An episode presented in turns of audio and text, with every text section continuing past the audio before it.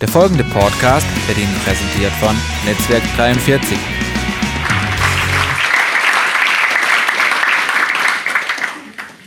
Dieses Jahr vorwärts. Wir wollen uns wie jeder andere Mensch auf diesem Planeten vorwärts bewegen. Das ist typisch für die Menschen und das ist eher nicht so typisch für die Tierwelt, weil da läuft alles möglich in alle möglichen Richtungen. Da zählt Instinkt, aber bei uns Menschen, äh, da zählt das Denken.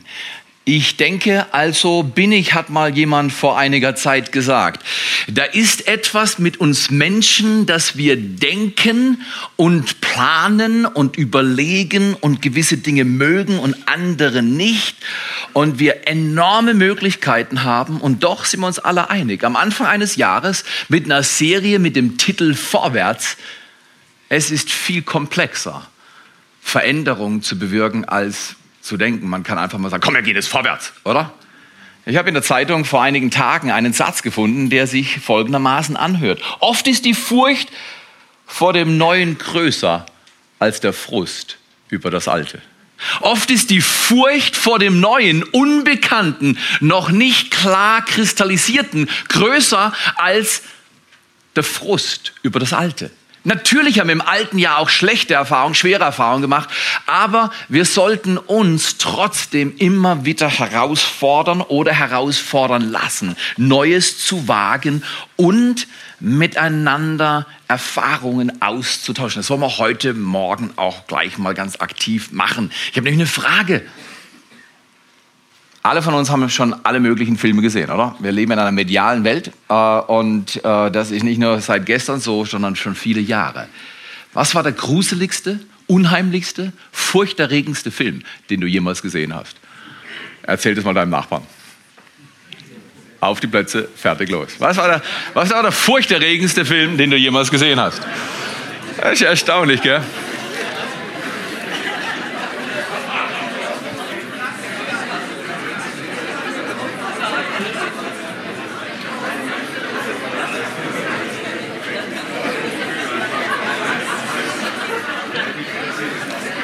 Okay, okay, okay. Ich habe nicht gesagt, du sollst über jeden Film, den du jemals gesehen hast, reden. Du sollst nur über den Film reden, der dich ängstlich berührt hat, der dich herausgefordert hat. Okay.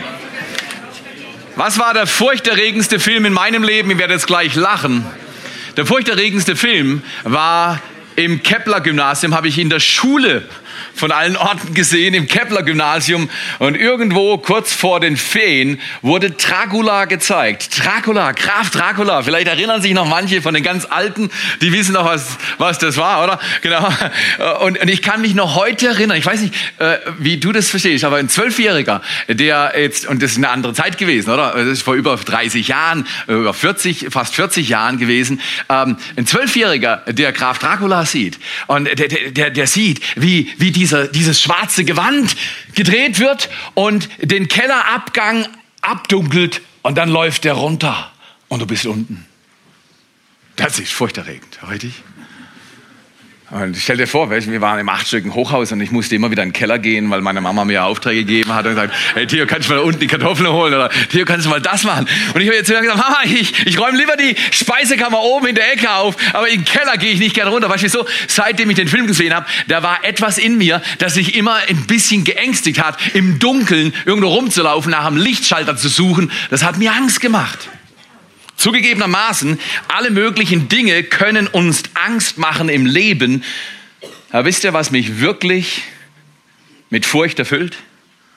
Folgender Gedanke. Menschen zuzuschauen, wie sie ihr Leben verschwenden furchterregende Filme schauen. Ich kann eh nicht. Ich habe hab nie noch, noch nie was von Horrorfilmen gehalten. Das macht mich nicht an. Da muss ich mich nicht mal anstrengen. Manche Leute können einen Kick nach dem anderen vertragen. Ich kriege die Krise, wenn ich das Zeug sehe.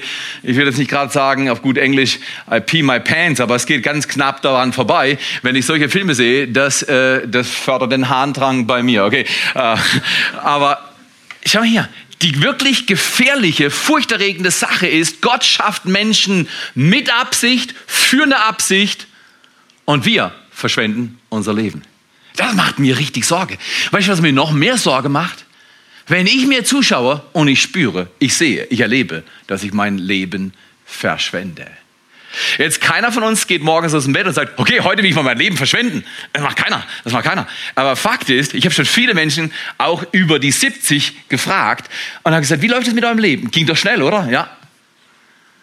Und sie haben mir immer wieder betont, dass es Abschnitte gab in ihrem Leben, die waren fast wie verschwendet. Manchmal ganze Jahre verschwendet. Hätte ich nur das nicht gemacht. Am Anfang eines Jahres, und wir sind uns einig, es ist viel leichter, Vorsätze zu entwickeln, als sie zu erleben. Ich gebe euch nachher ein kleines Zitat. Es hilft uns allen, dass wir äh, im Bereich der Vorsätze vielleicht in diesem Jahr und am Anfang des Jahres nicht von Vorsätzen sprechen, sondern Zielen. Weil der Weg zur Hölle ist gepflastert mit vielen guten Vorsätzen. Die Vorsätze reichen manchmal nicht mal bis zum 2. Januar und wir sind jetzt schon deutlich weiter.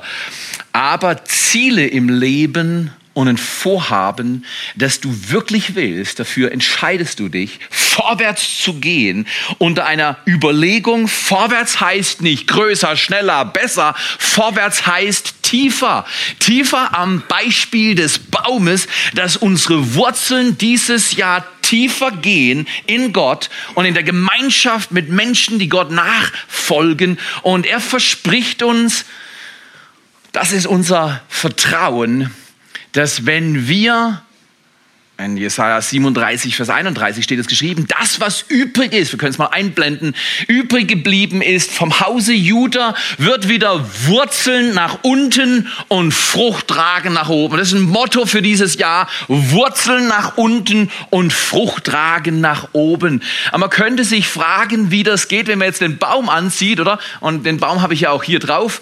Und nächstes Wochenende werden wir aller Voraussicht nach 50 solche T-Shirts verteilen zum zum geringen Preis von 10 Euro. Ähm, und äh, wir wollen uns gegenseitig Mut machen, ein Bäumchen zu sein, das tief verwurzelt ist, das Wurzeln hat, die tief runtergehen zum Bach, zum Wasser und deshalb sich ernähren und stark bleiben können. So ein Baum überlebt alles. Ich möchte euch an diesem Sonntagmorgen einladen, mit mir über folgende Worte nachzudenken. Viele Menschen sagen, ich bin gefrustet übers Alte. Ich will was verändern. Ich setze mir sogar was vor, Vorsätze, oder ich setze mir was vor, das will ich, um nur zu erleben, dass die Vorsätze manchmal nicht mal einen Monat halten. Und deswegen heute Morgen Untertitel zu Vorwärts Teil 2. Wie man das beste Jahr seines Lebens hat. Wie hat man das beste Jahr seines Lebens? Ich will, dass wir als Kirchgemeinde das beste Jahr seit Bestehen dieser Kirchgemeinde haben. Was, was braucht es? Wie funktioniert es? Wie kannst du das beste Jahr deines Lebens haben? Und wie wirst du vielleicht noch am 29. Juni darüber reden? Oder auch noch am 31. Dezember? Ein Management- und Motivationstrainer hat mal gesagt, ähm, wenn man sich Vorsätze macht, und Vorsätze ist nicht das richtige Wort, er redet von Zielen, dann hat er gesagt, wenn man sich Ziele setzt, ist nicht der 1. Januar wichtig, sondern der 31. Dezember des gleichen Jahres. Ich fand das grandios. Ich fand das, ich fand das super. Was ist zu sagen? Hey, am ersten, ich höre jetzt auf zu rauchen. Ich werde jetzt nicht mehr so viel saufen. Ich werde jetzt nicht mehr so viel fressen. Übrigens, die Ärzte, das ist jetzt emotional, aber die Ärzte sagen, das killt die Deutschen mehr als alles andere. Rauchen, saufen, fressen. Thea, du bist unverschämt. Ich glaube, ich gehe wieder rein. Ich sag dir, in dieser Predigt werden manche Amen rufen und andere Oh man. Thea, da hast du aber was. Du bist ja nicht ganz sauber. Geh nach Hause, schlaf nochmal, bring eine ordentliche Predigt und mach uns keinen Druck. Ich mach dir überhaupt keinen Druck. Ich habe Ziele für mein Leben. Ich weiß genau, wohin ich dieses Jahr will, weil ich vorher gefragt habe. Ich habe gesucht, ich habe überlegt, ich habe gebetet und ich habe gesagt, Herr, was soll mit meinem Leben geschehen? Du hast mich mit Absicht für eine Absicht geschaffen und ich will mein Leben nicht verschwenden. Das wäre wirklich furchterregend. Zu denken, ich lebe jetzt ein paar Jahre auf dieser Erde und ich verschwende mein Leben. Oh Mann. Das wäre, äh, Mann, oh Mann. Da, da, da, oder oh man. Das wäre schrecklich. Magst du Leute, die bei der Arbeit sagen, du, ich habe eh keine Lust zu nichts und ich will ab heute mein Leben verschwenden, willst du mit denen mitarbeiten?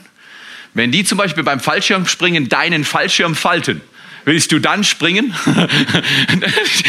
Leute, die, ich bin mal durch Rumänien viel im Auto gefahren, schon ein paar Jahre her, aber äh, was mich damals vollkommen schockiert hat, in Rumänien sind nachts Leute auf der Straße gelaufen, und zwar mitten auf der Straße, ohne Licht.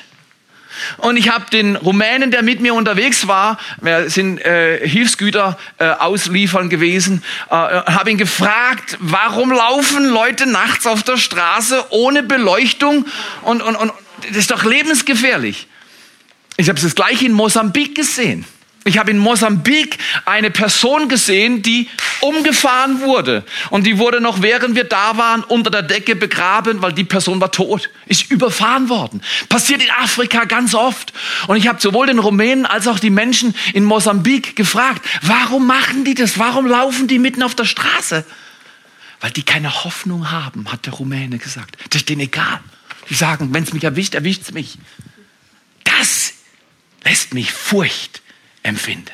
Wenn ein Mensch sagt, es ist eigentlich egal, ob ich lebe, ob ich da bin oder nicht da bin, es spielt gar keine Rolle. Dagegen halten wir dieses Jahr und wir wollen so viele Menschen ermutigen zu sagen, dein Leben ist so kostbar, so einzigartig, du bist unwiederbringlich. Wenn dein Leben weg ist und du es nicht lebst für den Zweck, den Gott für dich vorbereitet hat, dann ist es nicht mehr gut zu machen. Das wäre schrecklich. Und deswegen ist die Frage, wie habe ich das beste Jahr meines Lebens? Das ist nicht so, wenn wir das nochmal anschauen, genau, das beste Jahr meines Lebens, das ist nicht so, weißt du, so ein bisschen Self-Help und wir haben dieses Jahr mal ein gutes Jahr und komm, wir machen einen schönen Urlaub und, und wir knallen was richtig durch. Nein, nein, nein, nein, das ist nicht die Überlegung. Die Überlegung ist folgende. Wenn Gott Vater und Schöpfer Gott ist und er dich und mich wirklich liebt, wenn das stimmt, und wenn er mich mit Absicht für eine Absicht geschaffen hat, was heißt das für mein Leben? Wie will ich mein Leben verbringen? Was will ich tun und was will ich nicht tun? Wie gehe ich mit den Herausforderungen des Neuen um und den Herausforderungen, vor denen ich mich manchmal fürchte? Und ich möchte euch eine Sortierung, will ich nicht sagen im Sinne von 1, 2, 3, 4, 5, 6, aber ich will euch sechs Gedanken geben wenn wir die beherzigen, die umsetzen, wenn wir an diesen arbeiten und zwar nicht nach dem Motto Amen. Da gehe ich raus und die Bibel sagt, manche Leute, die hören was und sagen, gut. Und dann gehen sie raus und vergessen, was sie gehört haben und es läuft gerade das alte Programm weiter. Äh, das nicht. Sondern lieber, oh man, was war das für eine Predigt? Weißt du was, wenn ich zum Arzt gehe und der Arzt entdeckt bei mir eine richtig ernsthafte Krankheit, dann will ich, dass er mit mir darüber spricht. Ich war unlängst bei einem Mann, der hat mir ein Loch in den Körper gebohrt. Und bevor er das gemacht hat, hat er mich mit Nadeln gestochen.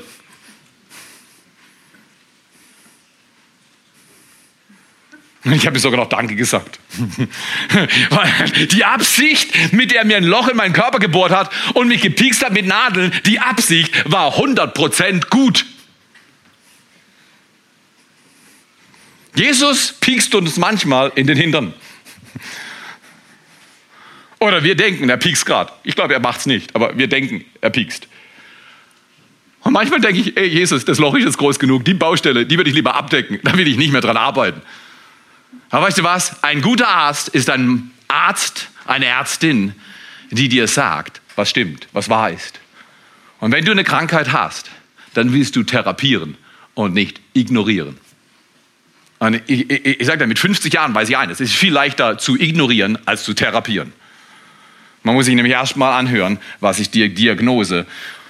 Und warum ist das so? Man muss sich mit der Diagnose auseinandersetzen und dann sagen, was will ich damit tun? Was will ich jetzt damit tun? Okay, sechs Gedanken heute Morgen und äh, sechs in der Zone Amen oder Oh man. Das erste ist schon das Beste.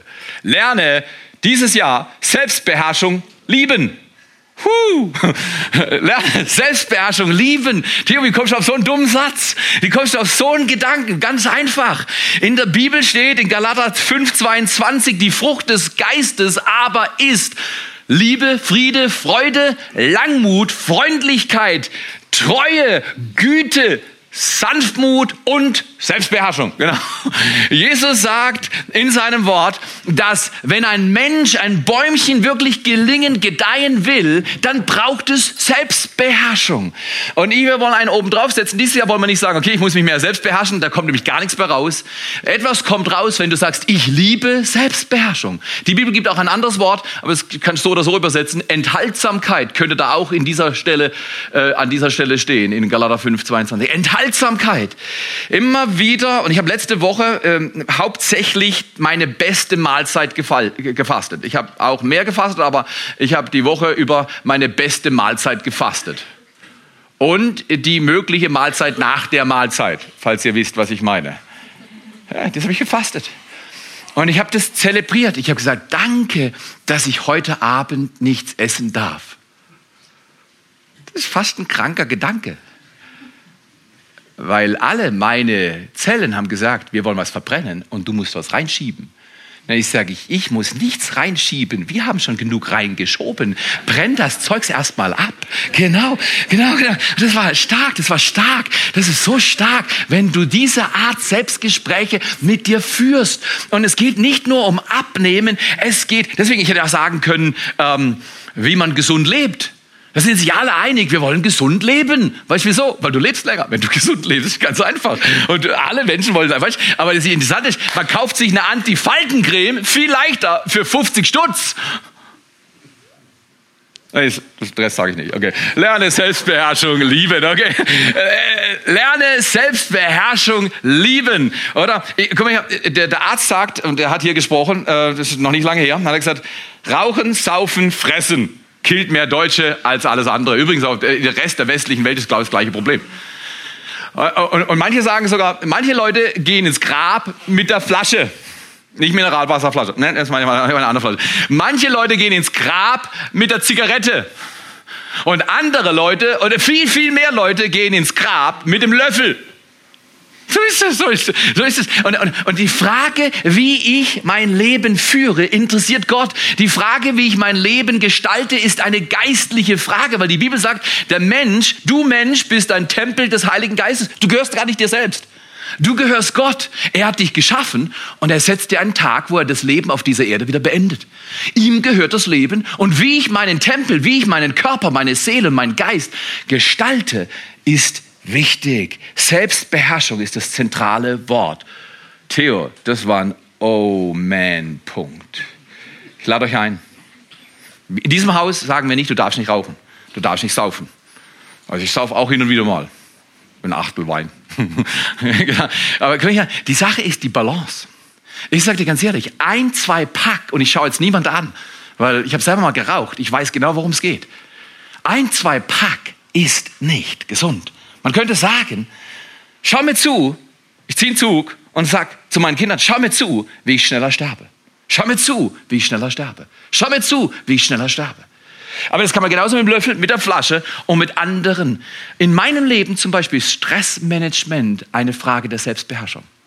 Ich mache gern zu viel. Sonst noch jemand im Club? Ich pack mir gern mein Tablett voll, weil ich denke, dann lebe ich besser. Und ich muss mich immer wieder schützen, dass ich diesem Stecken nicht mich unterordne. Der Widersacher treibt gerne an. Und dahinter ist bei mir manchmal, nicht bei euch, auch noch ein bisschen ein ungeheiltes Ego. Sonst noch jemand im Club? Es tut mir gut, wenn ich Erfolg habe und wenn ich vorwärts gehe. Und immer wieder prüfe ich mein Leben und sage, nee, nee, ich gehe nicht um des Erfolges willen vorwärts. Ich will Frucht in meinem Leben, die Gott die Ehre gibt. Und die ist nachhaltig und die ist stressfrei. Ich sage nicht, da ist keine Bewegung und keine Anstrengung, aber zerstörerischer Stress, das ist nicht, wozu Gott uns beruft. Zweiter Gedanke. Wie kann man das beste Jahr des Lebens, deines Lebens haben? Wie kannst du das beste Jahr deines Lebens haben? Lerne Selbstbeherrschung lieben. Lieben. Nicht lerne Selbstbeherrschung, sondern lieb sie. Es ist eine charakterliche Güteklasse, selbstbeherrscht zu leben. Und da gibt es viele Bereiche von Gesundheit über deine Seele, was du denkst, was du sprichst, kommen wir nachher noch drauf. Zweitens, nicht nur lerne Selbstbeherrschung lieben, werde ein Mitarbeiter in deiner Kirche. Nicht so sehr in unserem Haus, aber im Großen und Ganzen verhält sich mit der Kirche wie mit dem Fußballplatz und der Tribüne. Auf dem Platz laufen irgendwo um die 22 plus Leute rum, je nachdem, Schiedsrichter äh, und äh, andere Unparteiische. Sagen wir mal, rund mal auf, auf 25 Leute laufen unten rum und Tausende sitzen in den Tribünen. Und das ist nicht für die Kirche geeignet. Bei uns ist der Ratio irgendwo 1 zu 4, 1 zu 5. Auf jede Person, die arbeitet, kommen aber immer noch vier Personen, die was die Gemeinde, und ich weiß, ihr arbeitet viel, ist überhaupt kein Angriff, überhaupt nicht böse, kein Oh man. Hier in der Gemeinde gibt es vier oder fünf, die sagen, bisher habe ich noch nicht reingefunden. Ich will euch ein Beispiel erzählen. Ich war 1992 in Kanada, in Manitoba, bei Alins Onkel und der hat so viel Land, das kannst du dir gar nicht vorstellen. Das ist eine Zentralprovinz in Kanada, Manitoba, riesig und flach. Und der hat Ländereien, das kannst du dir nicht vorstellen. Der hat Traktoren, da musst du eine halbe Stunde die Treppe hochsteigen, bis du oben in die Fahrerkabine kommst. Der hat nicht vier Räder, der hat acht Räder. Und die Räder sind viel größer als zwei Mann hoch. Das ist ein Riesenteil und der hat Ausleger, hier 20 Meter raus und dort 20 Meter raus. Und der Mann, ich hab's geliebt, äh, ich habe ihn voller Bewunderung angeschaut, den Traktor. Und, und, und dachte, hey, der toll, weil ich, klar war, mir war klar, der, der, der Junge will auf das Ding sitzen, aber eigentlich wollte ich nicht aufs Ding sitzen, ich wollte das Ding fahren. Ah, das war ein super, super Typ, gell? Onkel Bob, kann mich erinnern, hat gesagt, weißt du was, wird's dir Spaß machen, mit mir raus auf Feld zu fahren? Ich sage, hey, yes man, go ahead and do it, uh, make my day. Und, und, das hat er gemacht. Der ist mit ihr aufs eins seiner größten Felder gefahren und, und ich dachte, das ist total easy. Ich sitze da auf, weißt, auf dem klimatisierten Stuhl, nicht nur die Kabine, der Stuhl, okay, äh, es war heiß im Sommer. Und, und ich sitze da auf, diese, äh, auf diesem Stuhl und alles bequem und Radio und noch TV und äh, was weiß ich ich nicht alles, was da drin war in der Kiste. Und ich fahre da lang. Und plötzlich merkte ich, das ist ganz schön schwer, ein Feld zu bestellen. Immer wieder hat es mich verlockt, nach hinten zu schauen, um zu sehen, was arbeite ich denn so beim Pflügen. Und immer wenn ich, und ich habe ich hab mich entschieden vor, ich mache nichts am Lenkrad. Vorne gedacht, und, und wieder nach hinten geschaut. Und nach vorne geschaut, wieder rumgerissen. Oder? Und, und, dann, und dann hat Onkel Bob gesagt, Theo, schau mal nach hinten, was du die letzte Zeit so gefahren bist. Und man hätte denken müssen, der Theo ist betrunken. Weil ich, warum? Weil ich meinen Blick nach hinten gewandt habe. Jesus hat das schon gesagt, gesagt, wer seine Hand an den Pflug legt, der soll nicht zurückschauen, weil so verlierst du deine Tauglichkeit für Gottes Reich. In der Kirche mitarbeiten ist so wichtig. Ich habe, du könntest sagen, ja, lies in der Bibel, wunderbar kommt noch, äh, bete, wunderbar kommt noch. Ähm, äh, äh, Nummer eins Schutz für jeden Christen auf dieser Erde, den Glauben zu bewahren, bis in den Himmel kommen, ist Mitarbeit in der Kirche. Äh, nur statistisch, einfach nur statistisch. Leute fragen, es ist, Gottesdienstbesuch hält nicht. Ist wunderbar. Ich danke euch, dass er heute Morgen kommt. Aber das allein hält nicht. Nur wenn ich irgendwo mein Ding finde, meinen Platz finde, das bewahrt mich vom Driften. Ich war auf diesem Riesentraktor und ich dachte, es ist total einfach, den Traktor zu fahren. Unmerklich bin ich abgedriftet, abgedriftet, abgedriftet von der guten Spur. Wenn du dann zurückschaust, wie habe ich das beste Jahr meines Lebens? Also wenn ich zurückschaue das letzte Jahr, dann sehe ich, wo ich rumgeeiert bin. Richtig oder falsch?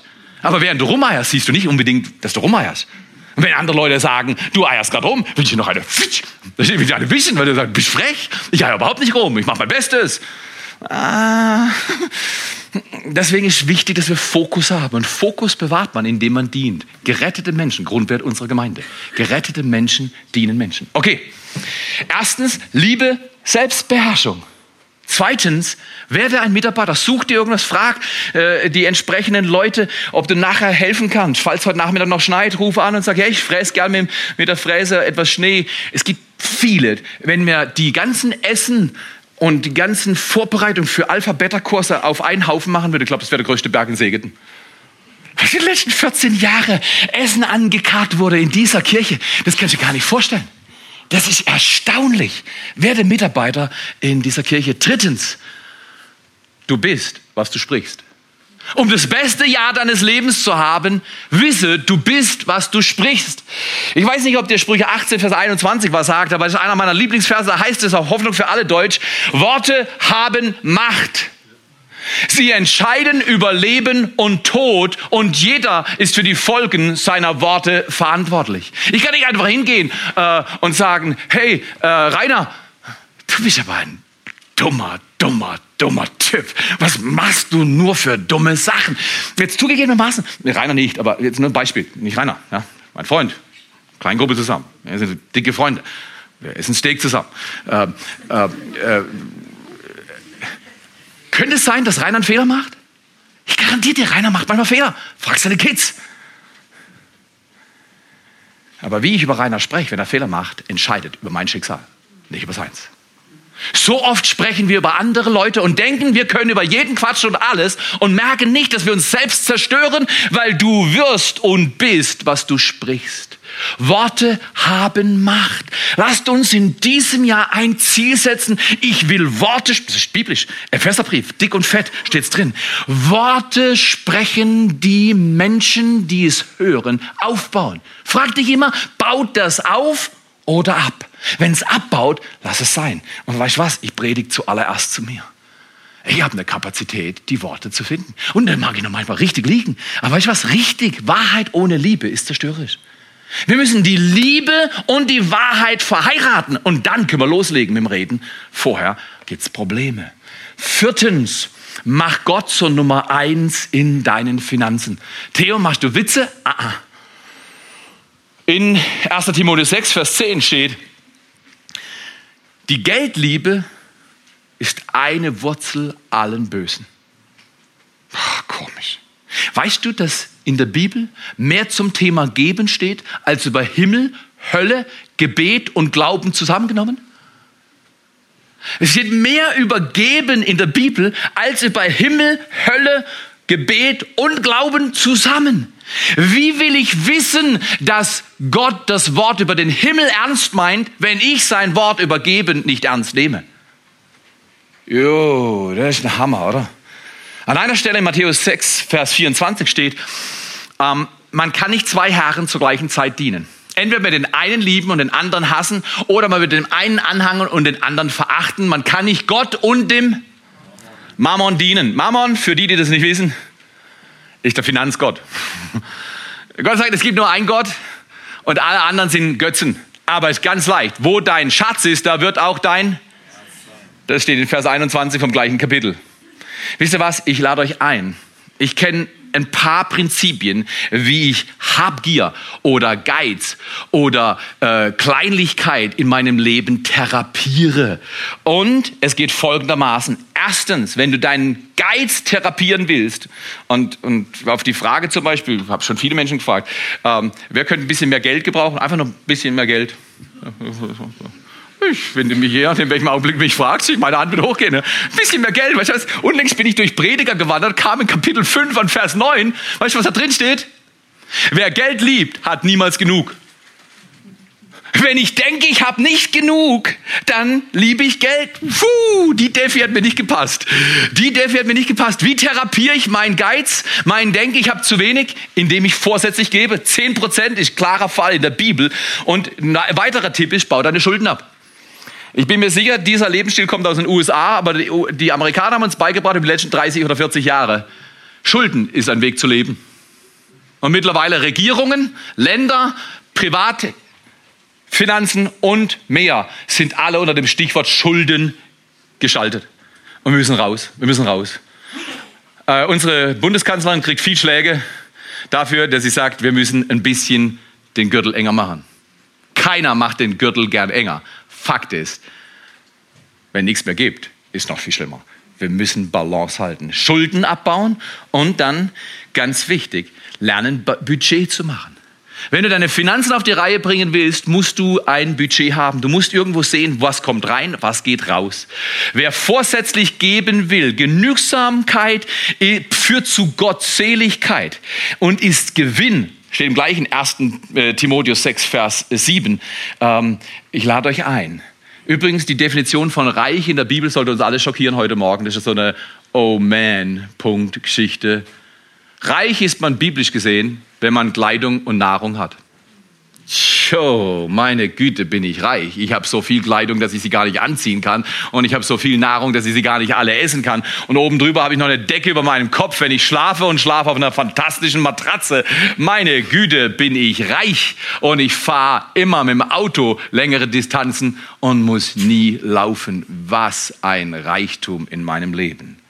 Mach Gott zur Nummer eins in deinen Finanzen. Man kann nicht lieben, ohne zu geben. Ich habe mir dieses Jahr das erste Mal eine Summe Geld mit meiner Frau überlegt, die wir geben wollen, die wir noch nie erreicht haben. Und zwar nicht irgendwohin, hier in dieser Kirchgemeinde. Viele Leute sagen, hey, ich gebe meinen Zehnten irgendwo hin. Dann sage ich, weißt du was? Diese Regel gibt's nicht aus der Bibel. Du kannst gerne geben und machen, was du willst mit deinem Geld, aber die Bibel sagt, unterstütze das Kornhaus, von dem du Leben beziehst. Das ist vollkommen logisch. Wie, gesagt, ich kann nicht im Kranz essen und im Hirschen zahlen. Das funktioniert in der Welt nicht. Es funktioniert auch nicht in der Kirche. Ich lade euch ein, nicht wegen mir. Ihr braucht keine Sorgen um mich machen. Es geht ums Prinzip. Mache Gott zur Nummer eins in deinen Finanzen. Es ist so wichtig, man kann es nicht betonen. Fünftens, sag mal super Predigt zu deinem Nachbar. genau, Theo, das war manipulieren, richtig, genau.